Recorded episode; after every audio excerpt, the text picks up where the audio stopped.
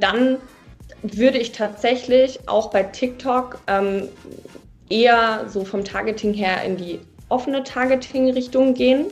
Ähm, von dem wir da jetzt nicht versuchen, zu granular zu sein und auch kein zu granulares Kampagnen-Setup eben aufzubauen, weil da muss man halt vielleicht wissen, TikTok ist natürlich noch nicht so alt, sag ich jetzt mal, wie Meta. Ähm, vielleicht funktioniert der Algorithmus da noch nicht ganz so gut, beziehungsweise das Machine Learning.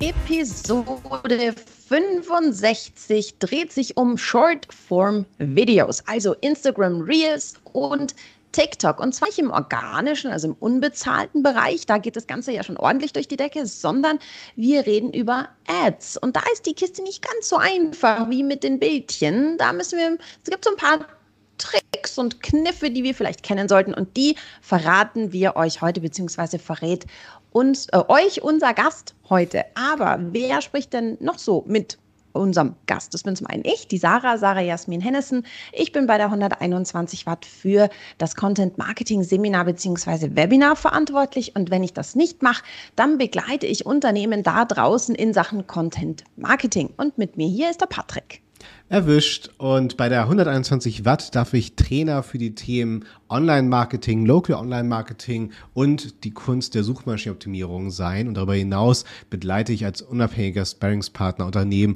rund um die ganzen digitalen Spielplätze, die natürlich auch unser 121 Stunden Newsletter behandelt, aus dem ja auch dieses Format im Positiven heraus eskaliert ist.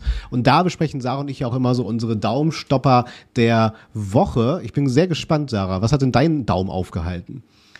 Ähm, mein Daumen hat die Freshness aufgehalten. Nicht, weil es hm. super heiß ist und ich mir mehr Freshness wünsche, sondern weil Freshness ein Ranking-Faktor ist, der immer mal wieder ein bisschen missverstanden wird. Also Freshness bedeutet eigentlich, wie aktuell sind deine Inhalte. Und es gibt schon, wenn wir mal so ein bisschen historisch zurückschauen, schon seit einigen Jahren ist diese Freshness eigentlich ein Thema ähm, das ein bisschen falsch verstanden wurde, viele Jahre so. Die meisten haben dann irgendwie im WordPress immer mal wieder so das Erscheinungsdatum aktualisiert, aber ganz so doof ist Google natürlich nicht.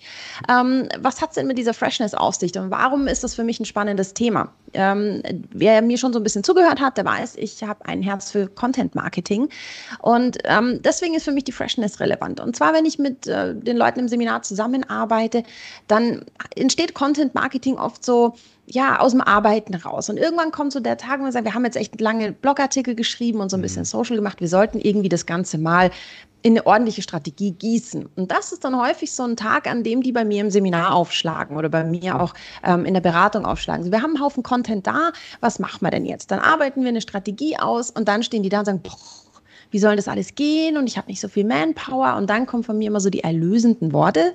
Die lauten, macht erstmal ein Content Audit, schaut euch an, was ihr schon an Content habt und überarbeitet diesen Content. Ihr müsst das Rad nicht immer neu erfinden, weil, und jetzt kommen wir zur Freshness, Google mag das, dass du deine Inhalte regelmäßig aktualisierst. Also du musst nicht immer deine ganzen Evergreen-Artikel immer wieder neu schreiben, sondern wenn sich da was tut beim Thema, dann erweitere den Artikel einfach, überarbeite den, pack eine Infografik rein, äh, vielleicht ein paar Bullet Points. Ich meine, die Art, wie wir schreiben, hat sich ja auch verändert, die Art, wie wir Content produzieren.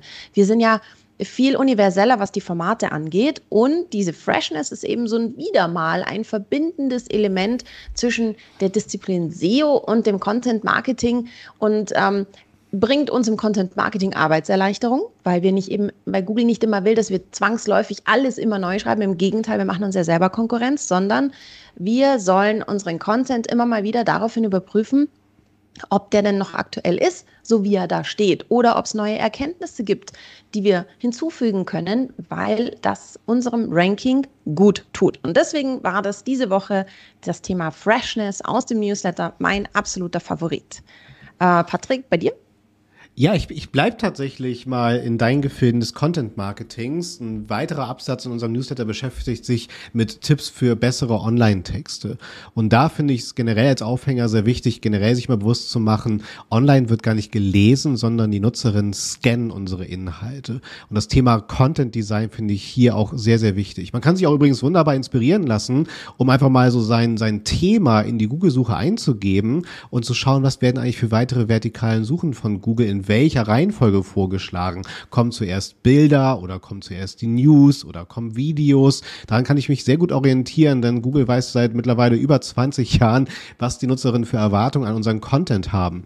Und hier dann halt auch in bessere Inhalte zu investieren, ist gerade für dieses snackable, damit wir halt wirklich in der Lage sind, Texte zu scannen und schnell zu erfassen, dass man sich hier mit dem Thema Content Design befasst. Ich denke mal, Sarah, das ist ja auch für dich ein super dankbares Thema, dass man halt dann wirklich versucht, du hast ja auch gerade das Thema Infografiken zum Beispiel zur Aufwertung von Inhalten angesprochen, dass man wirklich schaut, wie kann ich hier sowohl am Desktop als auch natürlich in der mobilen entsprechenden Konsumierbarkeit unseres Contents arbeiten, kürzere Absätze, knackigere Sätze, nicht wirklich so Thomas Mann-Style zu schreiben und halt auch wirklich visuell durch entsprechende Texthervorhebungen einfach eine charmantere Möglichkeit zu schaffen, wie man den Text besser erfassbar gestaltet. Und das ist halt auch nochmal so das Thema Quantität versus Qualität. Und sage ich stimme dir voll zu, ne? Anstatt dauernd neue Dokumente zu erstellen, bestehende zu pflegen, ist auch aus der Sicht der Opportunitätsaufwände da draußen viel, viel charmanter.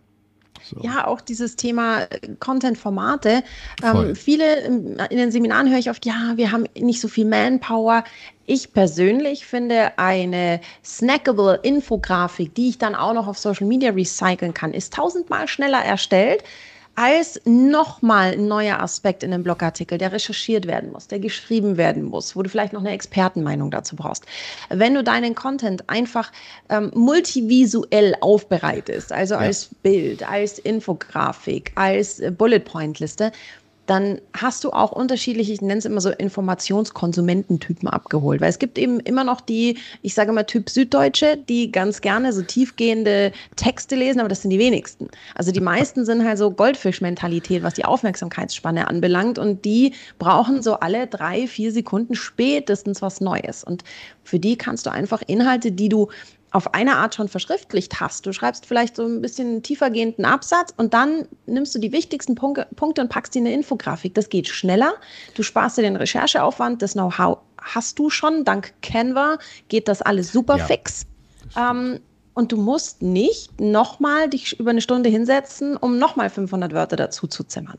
Und das, glaube ich, wird nach wie vor so ein bisschen meiner Meinung nach falsch eingeschätzt, wie viel Manpower da drin steckt, ähm, die Formate durchzumischen. Das ist meist weniger als Longform-Content durchzuprügeln. Ist wirklich so, ne? Und mein Gott, ne? Hätte man mir früher Canva gezeigt, ne? Wo ich mich noch mit Quark Express und so abgemüht habe, äh, das ist schon eine wahre Wonne, ne? Und ja. ähm, ich greife mal deine Goldfischlis auf äh, und alle drei, vier Sekunden was Neues haben zu wollen, das beschreibt, glaube ich, am besten unsere Plattform, die es äh, heute gehen soll. und ich freue mich sehr, denn äh, ich liebe ja auch unsere ganzen Wiederholungstäterinnen und Gästinnen, die dann auch wiederkommen, weil sie uns schon so toll aufgeschlaut und begeistert haben und es immer tolles Feedback zu diesen Episoden Episoden gab. Von daher, ich freue mich sehr, wieder begrüßen zu dürfen, unseren E-Commerce Expert Ann-Kathrin Edelhoff. Fantastisch, dass du wieder da bist. Ich freue mich sehr. Und für die, die dich frecherweise noch nicht kennen, stelle ich doch sehr gerne mal unseren Zuhörerinnen und Zuschauerinnen vor. Hi, ja, vielen Dank auch erstmal äh, für die Einladung. Bin sehr gerne eine Wiederholungstäterin äh, und freue mich auch, mit euch heute hier zu sein. Äh, genau, also für die, die mich noch nicht kennen, mein Name ist Ann-Kathrin. Ähm, ich habe drei Jahre bei Meta gearbeitet und dort mit E-Commerce-Kunden, aber auch E-Commerce-Agenturen ähm, gearbeitet und die beraten, wie sie eben ihre Strategien auf Meta nochmal verbessern können und so die Performance der Werbeanzeigen verbessern können und eben des Funnels, den es ja damals noch so gab. Ähm, ja. Ich habe da teilweise mit Hello Body zum Beispiel zusammengearbeitet oder auch mit C&A oder Agenturen ähm, eben im Performance-Marketing-Bereich und dann ähm, mich so inspiriert gefühlt und gedacht, das kann ich auch selber machen und deswegen habe ich Strive gegründet, ähm, meine Agentur, die sich auf E-Commerce-Kunden spezialisiert. Ähm, ich finde, es gibt einfach super viele unterschiedliche Skills in dem Bereich. Eine Brand Awareness-Kampagne sind was ganz anderes, wie Conversion-Kampagnen, daher ganz bewusst diese Spezialisierung eben auf E-Commerces. Und äh, ja, wir sind jetzt mittlerweile seit eineinhalb Jahren am Start, sind auch schon drei Leute, ein kleines, aber feines Team. Und ja, arbeiten zum Beispiel mit Brands wie Just Spices zusammen oder aber auch Fashion Brands wie T-Shoppen zum Beispiel. Genau. Sehr cool. Ja, Sarah, Klingt mach gerne die Eröffnung.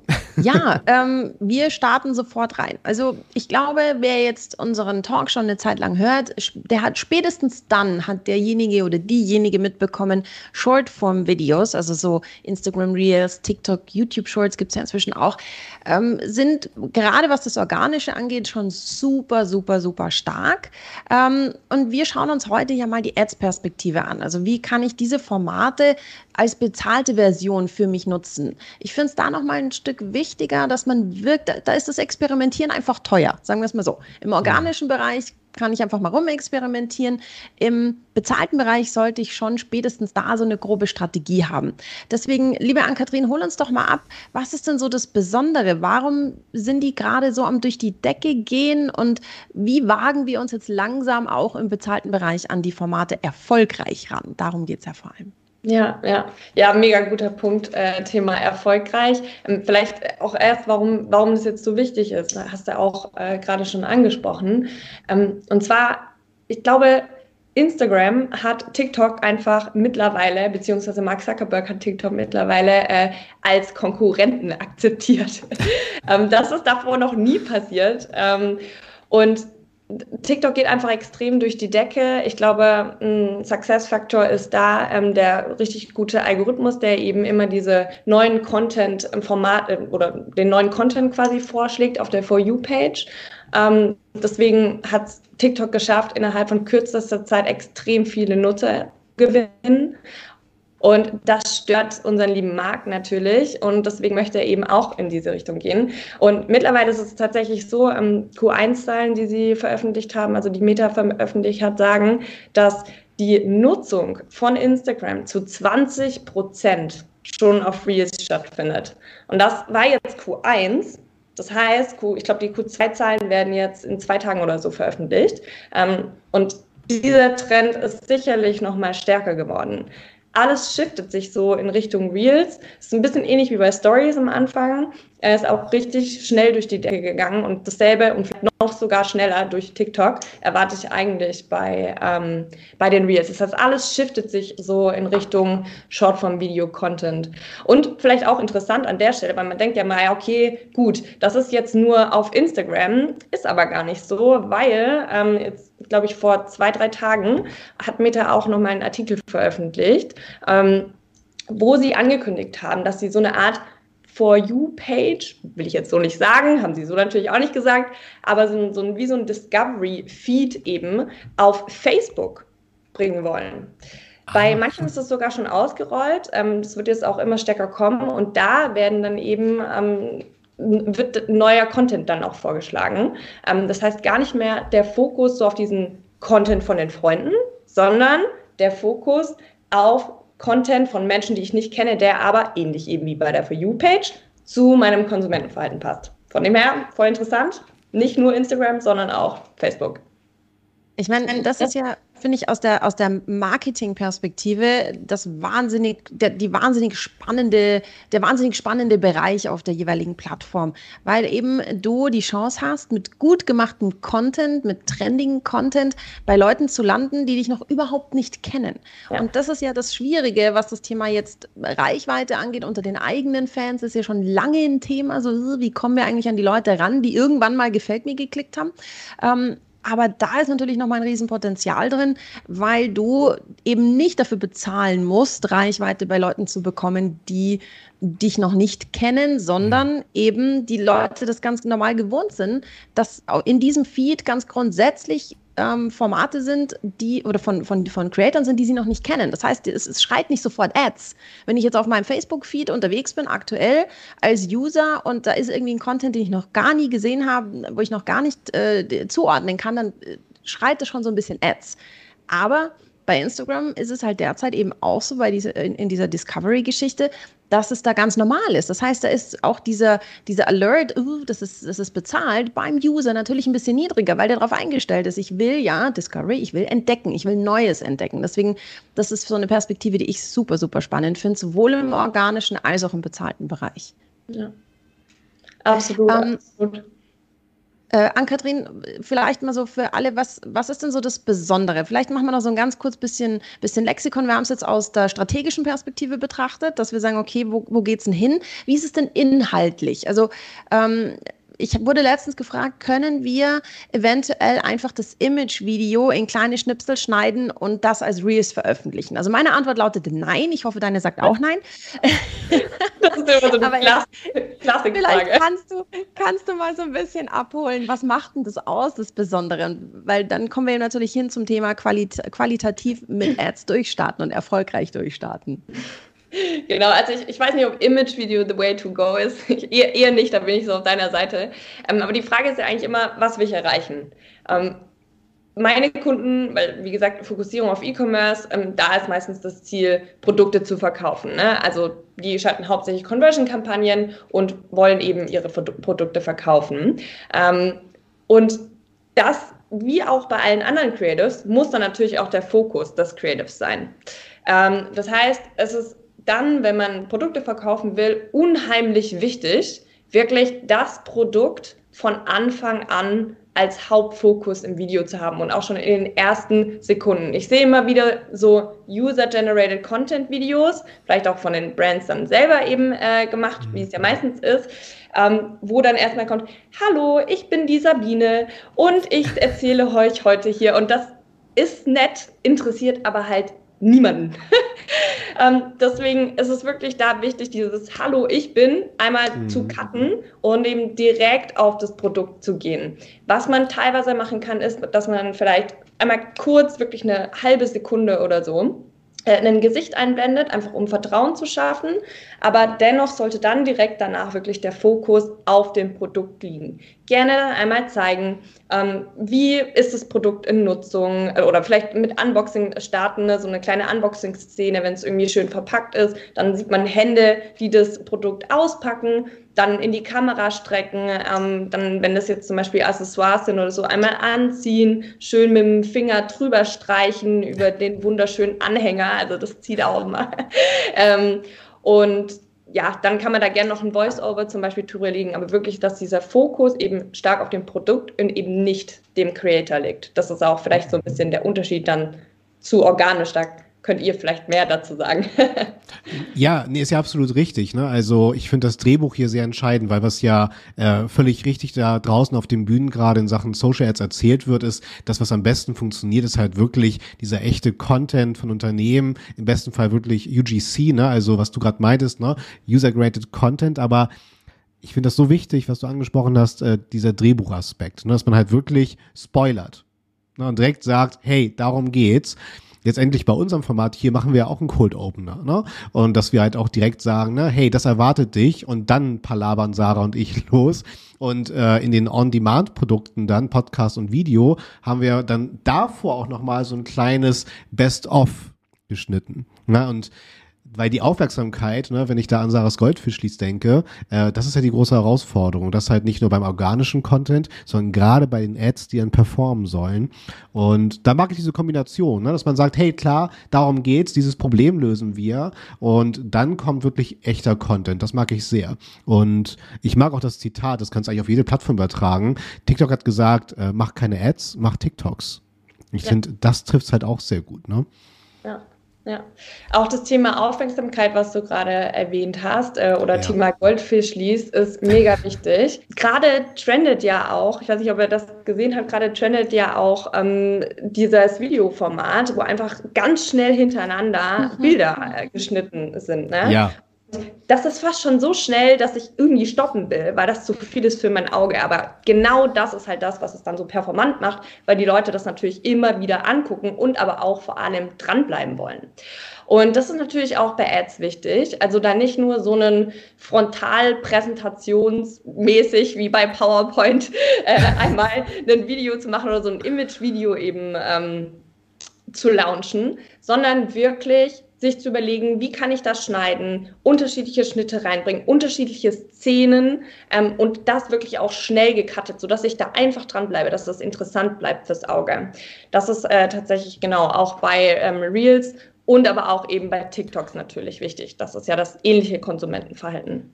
Ja, total. Ich habe da eine Frage, weil du auch äh, gerade so von Cutten sprichst bei den Videos. Habt ihr da eine präferierte Software? Also Sarah und ich haben ja gerade in Sachen Content-Aufpeppung von Canva geschwärmt. Habt ihr da auch eine, oder hast du eine Tool-Empfehlung für uns, womit man das sehr easy machen kann? Ähm, also tatsächlich geht's oft auch einfach über Reels selber. Ähm, wenn man okay. jetzt kein Geld für so ein Programm ausgeben will, finde ich, das wird tatsächlich immer besser. Sonst TikTok ist, finde ich, auch super. Da muss man dann immer nur das Wasserzeichen äh, noch mhm. entfernen. Das geht aber mit Snaptic.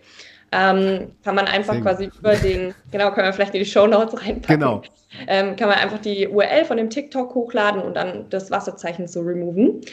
Ähm, das für die, die da nicht sein wollen. Ansonsten kann man natürlich Premiere Pro beispielsweise äh, gut nutzen. Kostet, glaube ich, auch 30 Euro im Monat oder so. Mhm. Genau, das nutzen mit wir dem auch tatsächlich für den, für den Schnitt, also für den Podcast-Schnitt, wenn ja. wir die Videoversion davon haben, das machen wir mit Premiere Pro, ja. Das ist ein Adobe-Produkt. Ja. Genau, ja, ja. Ja, also gibt es unterschiedliche, gibt unterschiedliche Tools dafür. Ähm, was auch noch super wichtig ist, und das ist mir auch noch wichtig äh, zu sagen, ist das Thema Hook. Mhm. Es ist einfach wichtig, dass man wirklich auch die Aufmerksamkeit eben mhm. innerhalb der ersten Sekunde oder eigentlich der ersten Millisekunde ähm, reicht. Und das eben über unterschiedliche Hooks schafft. Also man kann zum Beispiel wirklich einmal die Hand in die Kamera halten und äh, so quasi die Kamera einmal verdecken. Da denkt man natürlich dann, huch, da kommt eine Hand aus dem ähm, Handy raus. Äh, irgendwie ist das natürlich so Pattern Disrupting. Ja. Oder man kann zum Beispiel sagen, hey du, ich habe einen krassen Sale für dich. Oder einfach diese Ansprache nutzen.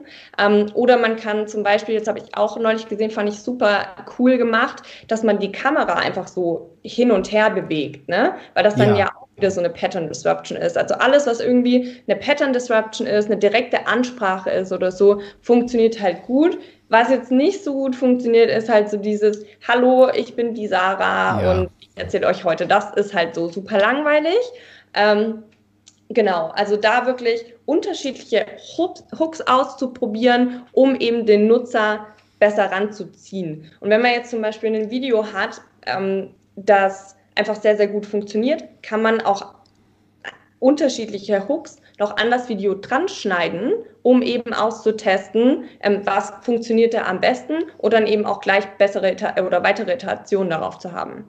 Ich würde gern mit dir später noch über das Thema Testing noch ein bisschen mehr sprechen, aber lass uns mal so ein bisschen chronologisch vorarbeiten. Wir haben jetzt ja von dir so ein paar Tipps bekommen, wie das Creative aussehen soll. Wie sollen wir die Schnitte setzen? Worauf müssen wir achten, vor allem wenn wir was verkaufen wollen? Jetzt haben wir Content, wo wir sagen, den trauen wir uns jetzt auszuprobieren. Dafür gebe ich jetzt mal Geld aus, dass der die Leute auch wirklich erreicht. Ähm, vielleicht mal Schritt eins, wenn ich mich jetzt äh, einlogge, TikTok versus Instagram, wie ähnlich sind die Werbeanzeigenmanager? Also kenne ich mich aus, wenn ich schon äh, also ein Dinosaurier bin und mal Meta-Ads schon mal gemacht habe, so Facebook, ähm, kenne ich mich dann bei TikTok sofort auch aus oder brauche ich da erstmal eine 121 Watt Schulung, damit ich klarkomme in meinem Paid-Bereich bei TikTok? Wie, wie, wie sind die aufgebaut? Also die 121 Watt Schulen kann ich natürlich jedem empfehlen. Absolut, immer. Aber ich, ich denke, man, man kann es auch äh, erstmal ohne ähm, Schulung quasi ähm, austesten, weil es ist dann doch relativ ähnlich. Ich glaube, TikTok hat ja auch relativ viel Know-how äh, von Facebook am Anfang abgegriffen, also auch viele Leute abgeworben. Ähm, demnach äh, sind wirklich auch die Developer und so, äh, die eben bei Meta waren, die sind dann jetzt oft bei TikTok, auch ein paar Ex-Kollegen zum Beispiel. Und von dem her ist es schon ähnlich aufgebaut und teilweise sogar noch besser. Ähm, von dem her, ich glaube, da kann man sich relativ gut einfinden. Auf jeden und, Fall, ja. Okay, also jetzt habe ich mich eingeloggt. Ich habe das Gefühl, ich kenne mich aus. Was sind jetzt so die ersten Schritte? Welche Kampagnenziele gibt es? Welche empfiehlst du? Gibt es welche, wovon man, wo man die Finger von lassen soll? Man sagt, nee, das lieber nicht, das performt nicht so. Was sind so die, die wichtigsten Tipps, die du hast, wenn ich mich jetzt durchklicke durch so eine Kampagne und die zusammenstellen möchte? Genau, also ich glaube, das Wichtige ist jetzt auch immer sich eben zu überlegen, was ist denn das Ziel, das ich habe. Und ähm, bei E-Commerce ist es beispielsweise immer der Kauf ähm, und bei ja, bei, bei anderen ist es eben beispielsweise Brand Awareness oder Video Views oder sowas. Äh, von dem her ist es halt da immer ähm, wichtig, sich zu überlegen, was möchte ich eigentlich erreichen, ähm, bevor man dann eben das Optimierungsziel auswählt. Und das gilt bei Meta und aber auch eben bei TikTok. Und ähm, dann würde ich tatsächlich auch bei TikTok ähm, eher so vom Targeting her in die offene Targeting-Richtung gehen.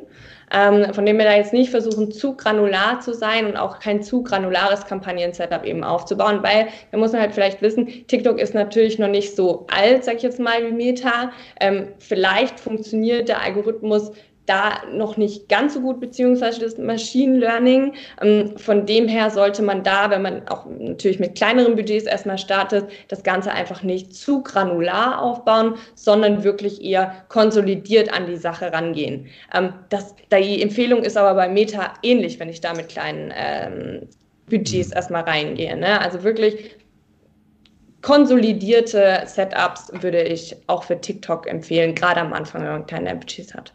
Du hast gerade ja. so das, und das nur nur ganz kurz an Katrin, ähm, hast du da auch noch mal, gerade weil wir auch mutig sein wollen, die TKPs sind ja wahrscheinlich bei TikTok noch äh, um einiges geringer als bei Facebook. Oder hast du da so eine grobe Hausnummer für uns?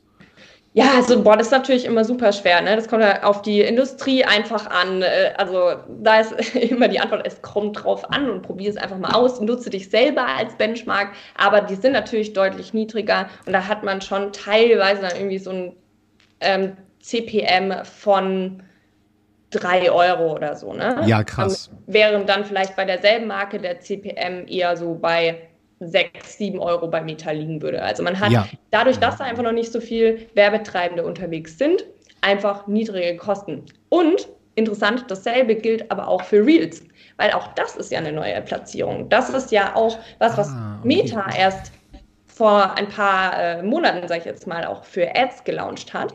Und deswegen ist es auch interessant, für Meta-Ads nur äh, Real-Only-Kampagnen zu bauen um eben die CPMs zu drücken. Und da haben wir auch bei Marken, die zum Beispiel einen 10 Euro CPM haben, der ist ja relativ hoch tatsächlich, teilweise äh, leider in bestimmten Branchen, ähm, haben wir dann CPMs von 3 oder 4 Euro, wenn man nur auf Reels ausspielt muss aber dann natürlich auch der Content dafür passen. Also da kann ich meine statischen Images, die funktionieren wahrscheinlich nicht so gut. Das ist also das Invest, das war übrigens genau die Frage, die ich auch stellen wollte, Patrick. wir haben uns gut synchronisiert inzwischen. Genau.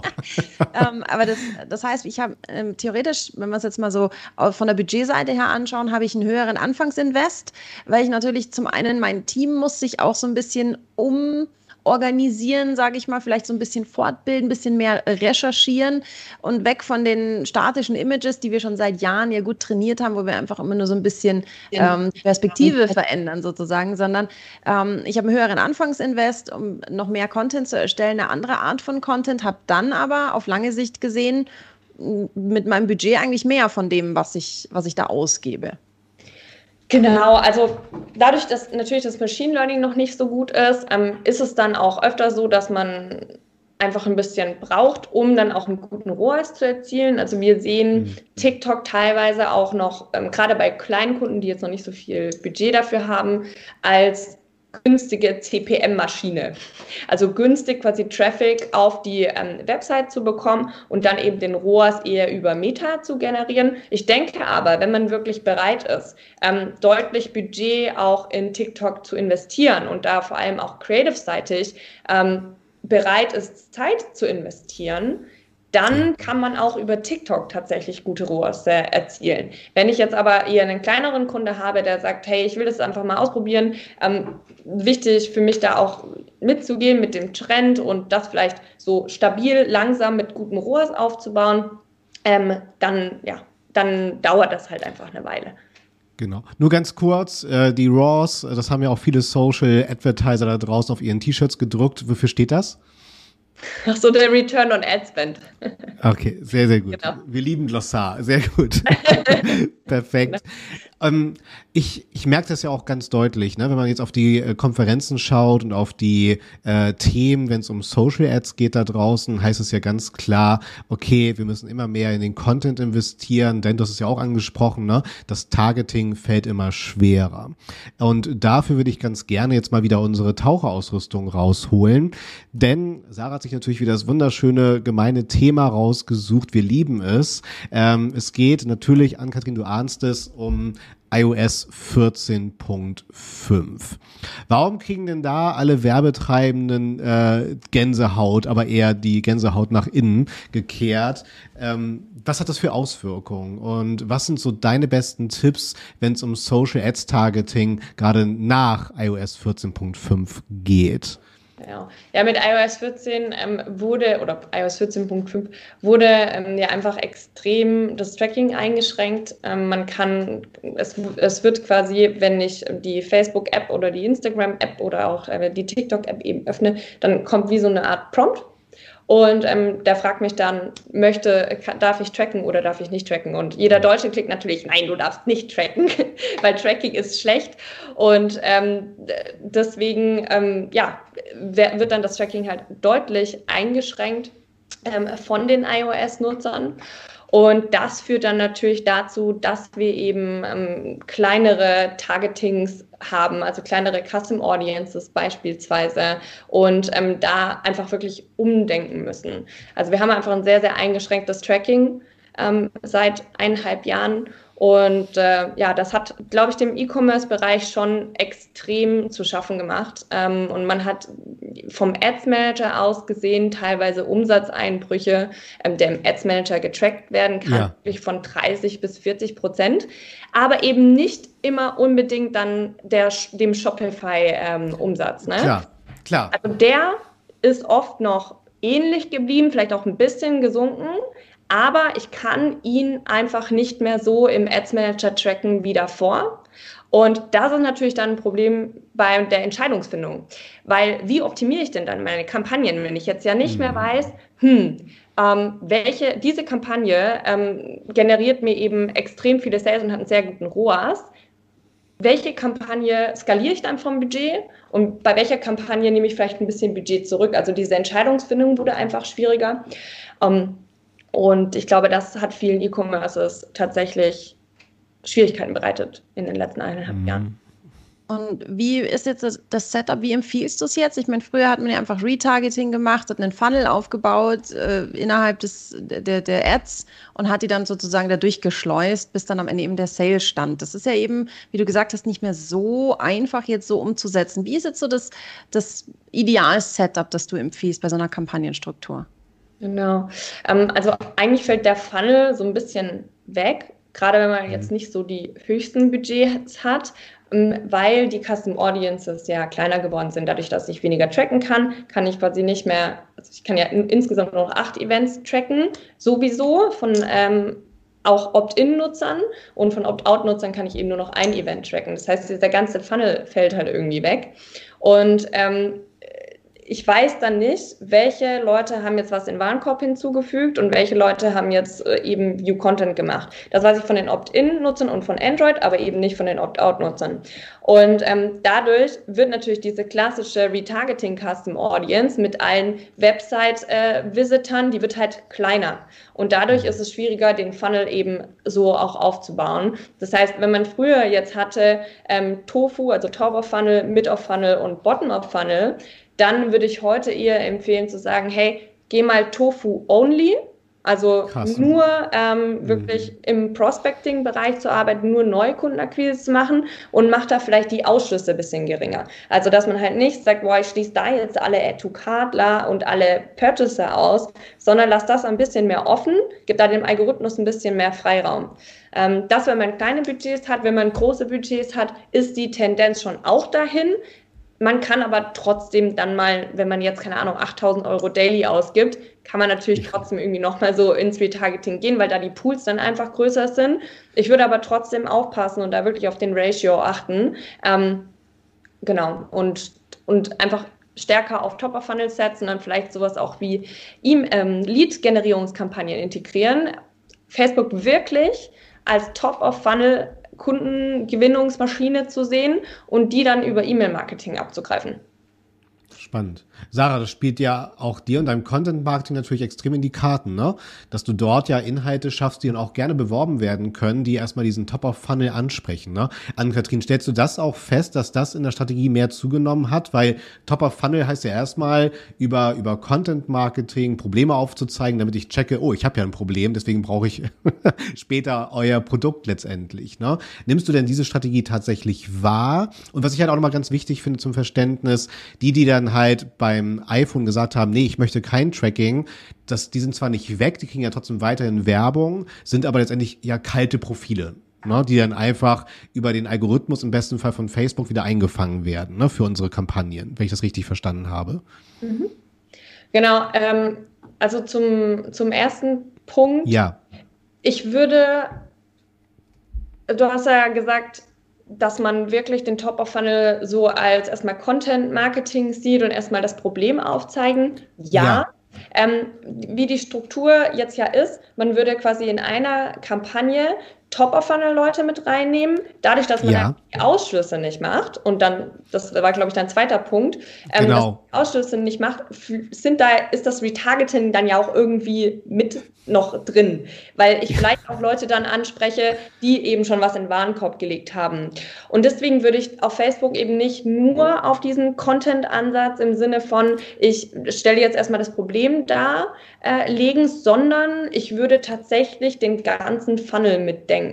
Das heißt, auch dann Werbeanzeigen in den Top-of-Funnel packen, die darauf abzielen, beispielsweise die äh, USPs noch mal stärker aufzuzeigen. Wenn ich also verstanden ah, okay. habe, aha, okay, mhm. ich habe ein Problem, warum sollte ich dann jetzt aber wirklich genau dieses Produkt kaufen?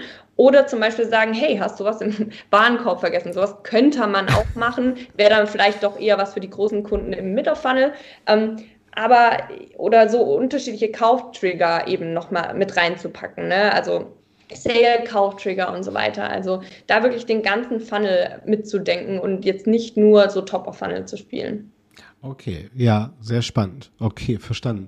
Das heißt, aber es ist ja schon dann jetzt einfach eine Wette geworden. Ne? Das heißt, ich muss dem Algorithmus, wenn ich jetzt über die Meta-Ads nachdenke, einfach vertrauen. Wie siehst du das denn bei TikTok? Du hast ja auch immer wieder die Reife angesprochen des Algorithmus. Ähm, wie vergleichst du da die beiden Plattformen, gerade nach iOS 14.5? Ähm, also tatsächlich absolut ähnlich. Ich würde auch bei Ach, TikTok okay. jetzt nicht so ähm, krass auf Retargeting setzen. Ja. Mhm. Ja, genau. Was aber vielleicht bei ähm, da noch interessant ist, wenn man jetzt über das Thema Retargeting spricht, sind Advantage Plus Kampagnen. Ähm, das sind Kampagnen von Meta, die ja, ist eigentlich so dieser ROAS-Knopf, der irgendwie noch nicht so ganz gut funktioniert. so wie halt irgendwie alle Tools am Anfang. Boing. Ähm, genau, und da äh, fällt die Adset-Ebene weg.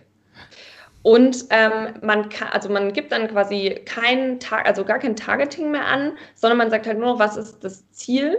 Ähm, und man kann dann aber sagen, okay, ich möchte einen bestimmten Prozentsatz im Prospecting erreichen und einen bestimmten Prozentsatz im Retargeting erreichen.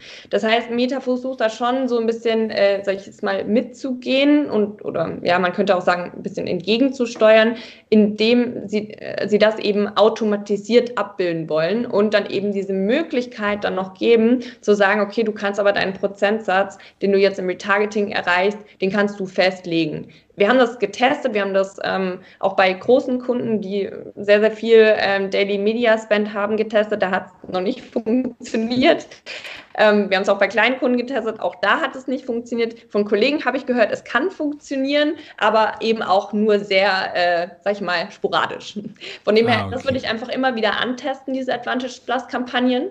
Ähm, aber ja, nun, natürlich noch nicht alles darauf setzen, wie halt bei jedem neuen Launch. Genau. Ja, Verstanden.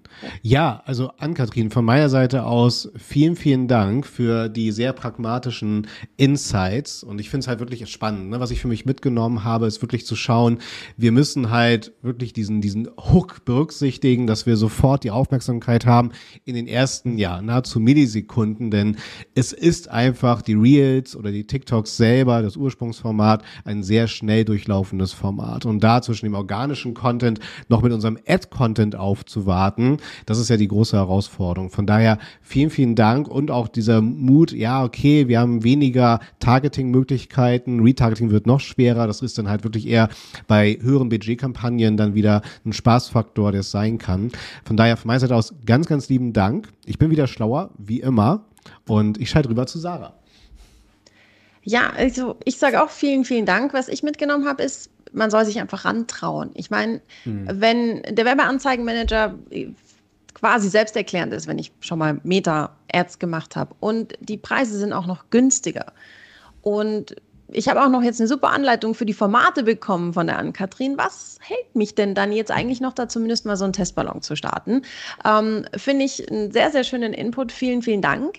Äh, wenn du jetzt sagst, boah, irgendwie traue ich mich noch nicht so ran, ich bin im Online-Marketing noch nicht so firm oder du sagst, boah, irgendwie war das jetzt super Input, davon will ich mehr, überhaupt kein Problem. Wir sind ja auf allen gängigen Podcast-Portalen und auch bei Facebook, YouTube und Insta als Videoversion zu finden. Wir freuen uns wahnsinnig wahnsinnig, wenn ihr unseren Podcast abonniert und noch viel wahnsinniger freuen wir uns, wenn ihr unseren Podcast mit fünf Sternen bewertet. Ähm, ich sage auf jeden Fall vielen Dank schon mal im Voraus für alle, die Lust haben zu bewerten und ich sage vielen Dank, ähm, liebe Ann-Kathrin, an dich und übergebe dir jetzt sozusagen das Mikrofon, weil die letzten Worte dieses Talks gehören dir. ja, vielen Dank. Ja, ich äh, denke, die Message ist relativ klar. Probiert auf jeden Fall ähm, Reels aus, probiert, testet euch mal an TikTok ran, denn ich denke, der Trend für die Zukunft ist absolut klar. Es wird sich immer stärker in Richtung Shortform-Video-Content shiften das Konsumentenverhalten. Von dem her, man sollte da wirklich auf den Zug mit aufspringen und sich langsam an die Prozesse wagen, weil das ist natürlich auch irgendwie eine, ein Weg, ne, bis man da hinkommt und mal ein gutes Creative findet und eine gute Herangehensweise und intern da auch die Prozesse dafür aufbaut. Von dem her, macht euch da wirklich ran, traut euch, ähm, done is better than perfect ähm, und haut einfach mal raus. Sehr cool sagt Ann-Kathrin Edelhoff, E-Commerce Expert beim 121 Stunden Talk.